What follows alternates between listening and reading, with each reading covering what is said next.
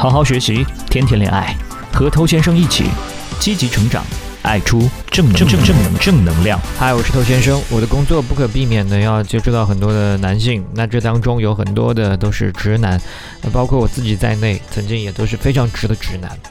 那么直男的思维非常普遍的一个现象呢，就是我们去面对一些问题的时候，包括情感这件事情的时候，我们都会有一个非常逻辑、理智的思维。比方说，哎，先设定一个目标啊，然后呢，我们要去计划呀，呃再按照时间阶段去推进做相应的工作啊，严格的按章操作，完成不同阶段的 KPI，最后一定能成功。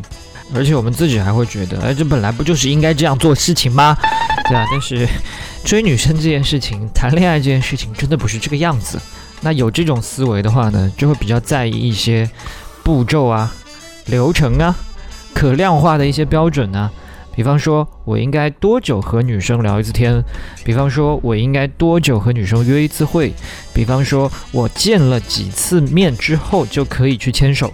那用这样的一个思维去面对关系，显然是非常可怕的。你看到别人可能是每天聊天，三天约一次会，约会三次发生了牵手，你不能认为说你按照这个操作你就也成了，因为这件事情的重点在于，任何一段关系它可以升级，是因为有情绪作为基础的。如果你没有去在意这件事情，只是盲目的抄作业、赶 KPI。那最后当然会一败涂地，在这个过程当中，你可能会出现以下问题，比方说你会去做一些超越当时温度的事情，容易冒进。那再来呢，就是不太能够去适应突然出现的一些不确定性因素。那还有一个问题，实际上在我上一次节目当中我也说到过，就是完全没在享受，你满脑子都在想，我要多久聊一次，什么时候可以牵手，我应该怎么样去牵手。等等，这些目的性极强的事，你反倒在整个过程里面，并没有让自己真的开心起来。那你这么辛苦的去做这件事情，是不是太委屈自己了呢？好，那我们应该用怎么样的思维，去更好的面对我要追某某女生这个个案呢？那我们开头讲了很多直男的这个思维，就是用设定目标的这一套东西，就不断的去检视自己距离目标还有多远。我还要付出多少努力才能够达到这个目标？那与其用这种思维，我更加会建议你反其道而行之，就是去检查你自己离失败还有多远。这什么意思的啊？每天这么丧，就想着我怎么会搞砸？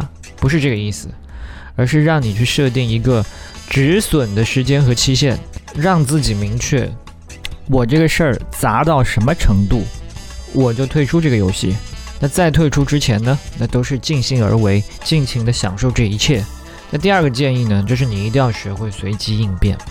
我们开头的那种直男思维，其实跟我们在管理工作的时候非常像。我们希望很多东西可以都在我的掌握当中，按照我的节奏来。